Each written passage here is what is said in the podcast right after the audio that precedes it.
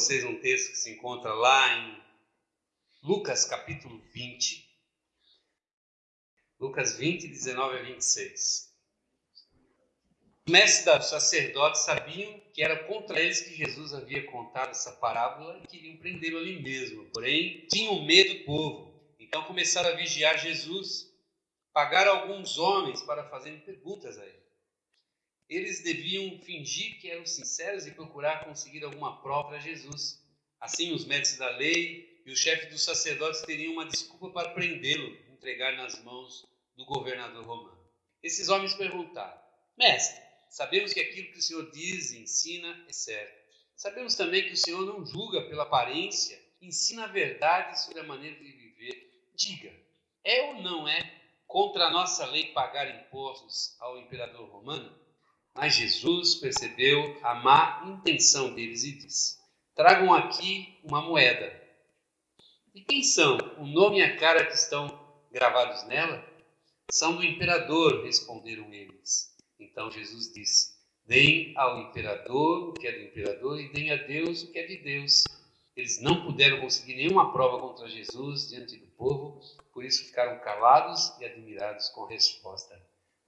Gostaria de orar com você. Queria que nessa oração nós pedíssemos para Deus estar entrando na nossa vida agora, no nosso coração.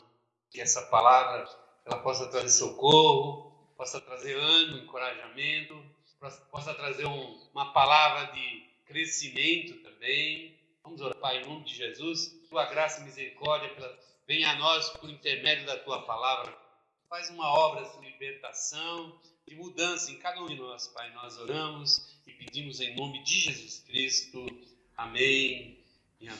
A história começou aqui, eles falando assim: olha, foi para nós que ele falou aquela essa parábola. Sabe qual é a parábola? Maus lavradores. Então, carapuça serviu, né? Eles perceberam que Jesus estava falando justamente para deles, falando na verdade contra eles, contra a hipocrisia que havia no coração daqueles homens. O assunto de Jesus é a relação do cristão com o mundo onde ele vive. Era uma preparação de Cristo. Cristo sabia que estava chegando a sua hora, o momento dele deixar esse mundo. Havia uma preocupação, porque Cristo sabia que viriam muitas dificuldades, que haveria um tempo ali, um momento entre a ida de Jesus e a vinda do Espírito Santo. Nesse tempo, a igreja estaria sujeita a tantas coisas terríveis e Cristo não estaria mais com não estaria presente. Parece que em tudo os discípulos ainda dependiam de Jesus. Eram como criancinhas que precisavam ser levadas pela mão, não é? Cuidado aqui, cuidado ali. É? Um cuidado assim, excessivo e materno. Mas ele sabia que a partir daquele momento, daqueles momentos finais derradeiros, as coisas cada vez iam ficar mais por conta dos seus discípulos, mas por conta dos seus servos.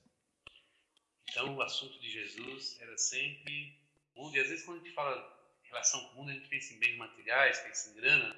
A nossa relação com o mundo pode ser não somente nessa esfera física ou material, mas também na situação, na questão do poder, da autoridade. E Jesus vai falar aqui, vai não sobre dinheiro, sobre bens físicos, materiais, mas vai, Jesus vai falar sobre poder que é uma das coisas também muito importante na vida das pessoas. Você reparou como todos nós gostamos de ter poder? Todo mundo gosta de ter poder. E um dos problemas do homem com relação a Deus é a questão do poder. Na verdade, o homem não quis ficar debaixo da autoridade de Deus. Isso que levou ao pecado. E aqui Jesus fala, falando do, do poder, está falando mais espe especificamente de um conflito que tinha lá no meio dos judeus, um conflito religioso. O que, que acontecia? Havia vários grupos de pensamentos lá entre os judeus. Um, um grupo achava que aquela situação que eles estavam vivendo, eles eram escravos do governo romano. E eles tinham que pagar impostos ao governo romano. E havia um, um pessoal que dizia: não, não vamos mais dar dinheiro, vamos sonegar o imposto. Deus não se agrada disso. Como é que a gente pode estar ajudando o inimigo de Deus, o governo romano? Mas havia um outro grupo de judeus, ali, de religiosos, que se aliaram ao governo romano e eram governadores, dominavam sobre as províncias judaicas. Vocês já ouviram falar de Herodes. Herodes era um praticante do judaísmo, só que ele pertencia a um grupo de elite, um grupo que era muito mais interessado no poder do que em servir a Deus. E os herodianos, ao contrário, diziam que dar posto para Roma era estar tá fazendo a vontade de Deus, estar tá sendo fiel a Deus. Então, essa pergunta que parecia tão simples, estava colocando Jesus numa berlina. Qual dos dois grupos de judeus ele apoiava? Os herodianos, que achavam que era o máximo dar a grana para César, ou os outros que combatiam? E Jesus percebeu a intenção do coração. Diante do Senhor, diante de Jesus, diante de Deus, não tem como a gente esconder o nosso ser interior, o nosso sentimento, não tem como esconder a verdade. Não tem. E aqui ficou muito claro: Jesus viu a malícia, a intenção que havia naqueles corações, viu que não era boa. Então diz o texto que ele tomou uma moedinha, mostrou a moeda e Quem que é a cara que está aqui não? Então, dá a César o que é de César, dá a Deus o que é de Deus. Aquilo ele estava se colocando numa posição de não interferir naquilo que aqueles, entre aspas, religiosos estavam pensando. Mas havia uma maneira diferente de alguém que ama a Deus, que serve a Deus, alguém que é discípulo de Jesus, por tabela, é alguém que tem uma relação muito íntima e pessoal com Deus. Existe uma maneira diferente de viver. E o que Cristo lhe ensinou é a questão de fidelidade. Fidelidade. Nos dias de hoje parece uma palavra assim, só de dicionário, né? Parece que hoje o ser humano está caprichando em não ser fiel.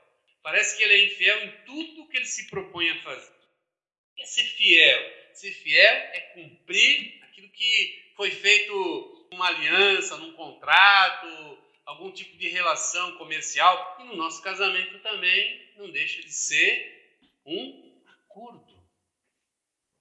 E esse acordo exige de quem faz a concordância e Jesus estava dizendo para eles assim: olha, nenhum dos dois estão certo.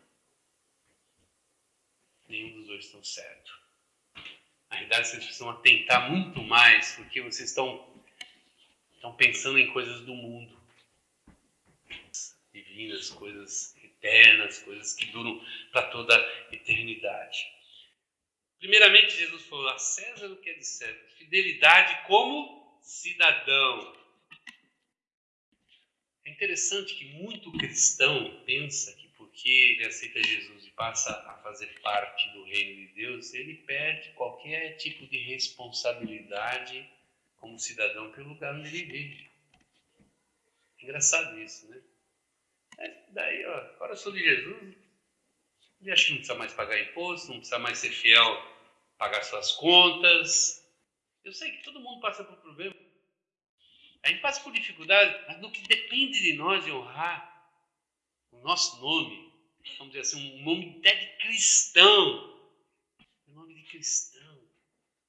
E nós temos responsabilidade sim como cidadão, responsabilidade com a nossa pátria, com a nossa cidade, com o nosso estado, fazer a sua parte, tentar ajudar, tentar resolver, fazer o nosso melhor também como cidadão, porque nós nem sabemos ainda quanto tempo vamos ficar nesse lugar.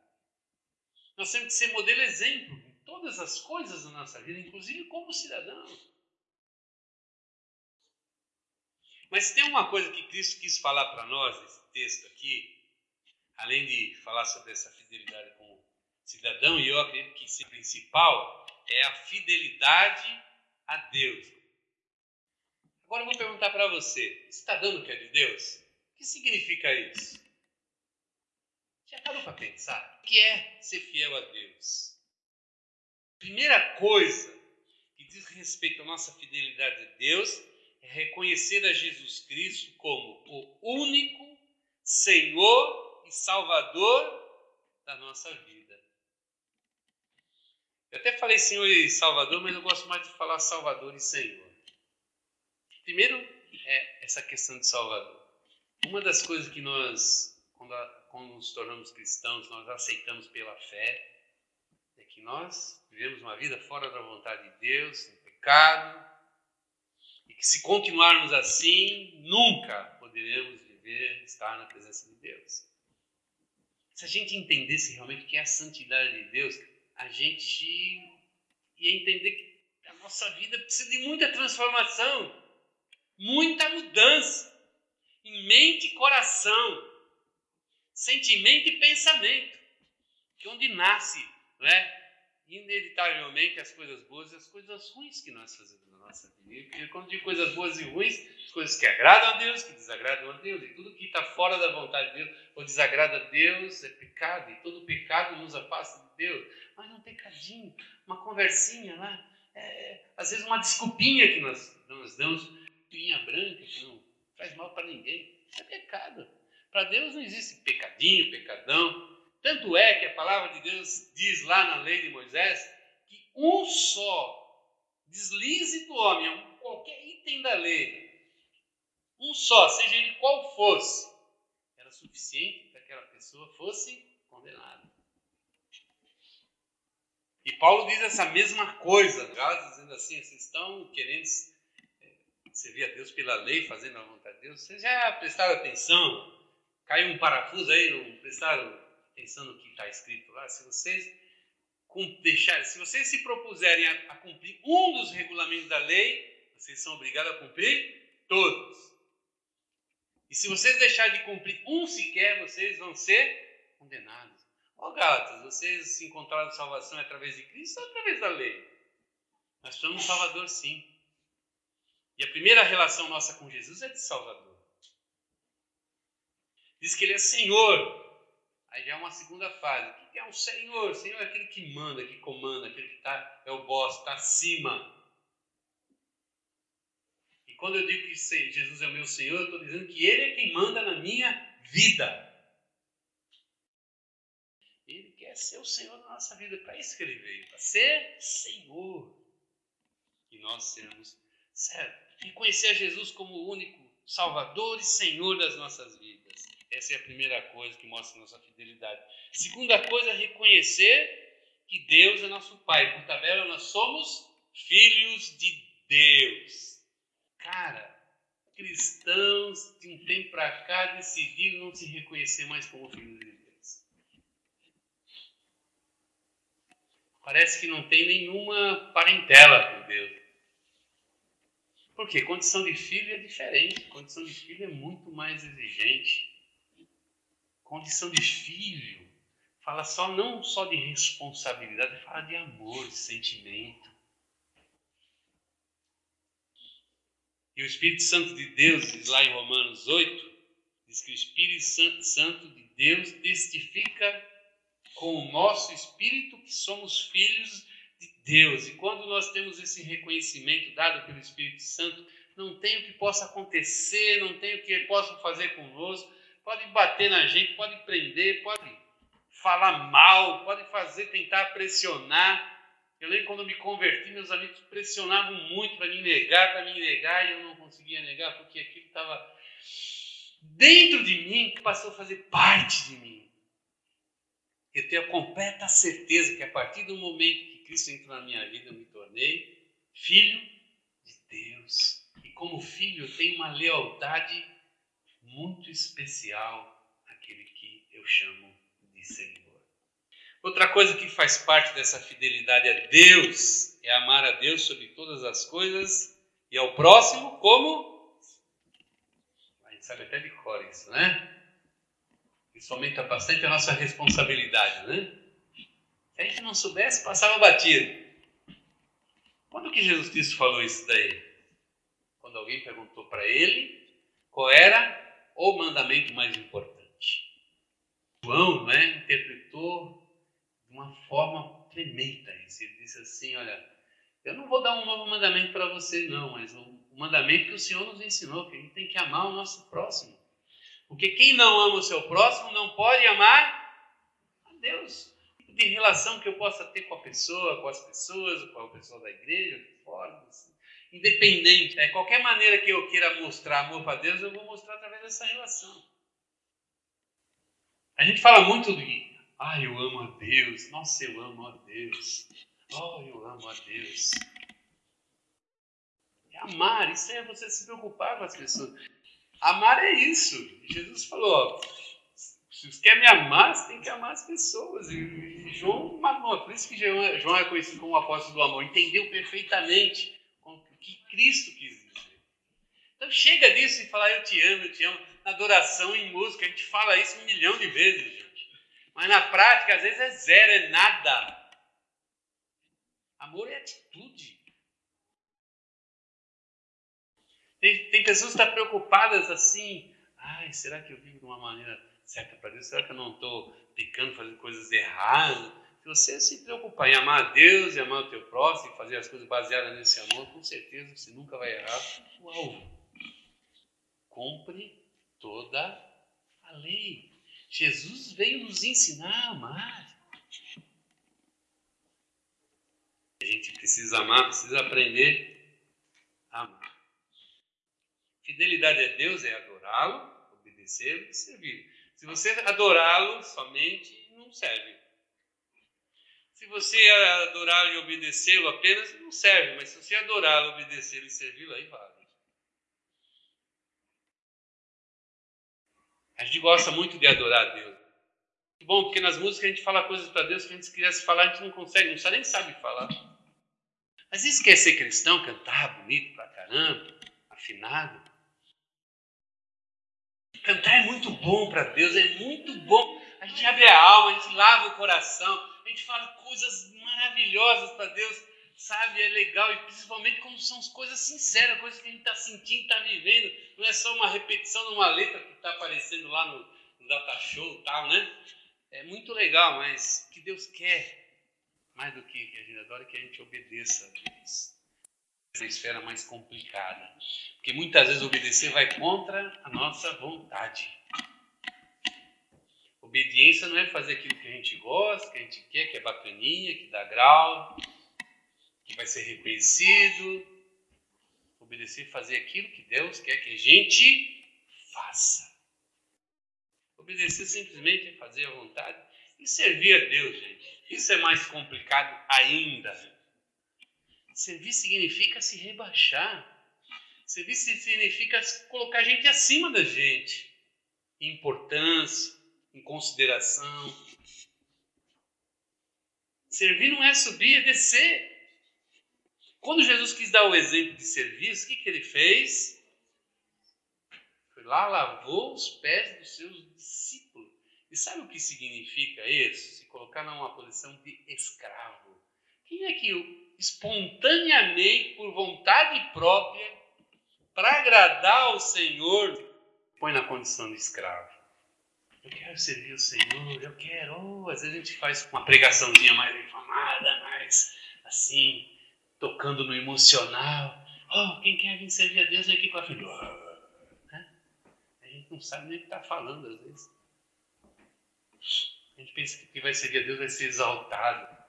A gente vai lá para baixo. Pois, por último, colocar a sua vida no centro da vontade de Deus, confiar nele, depender dele e ser discípulo.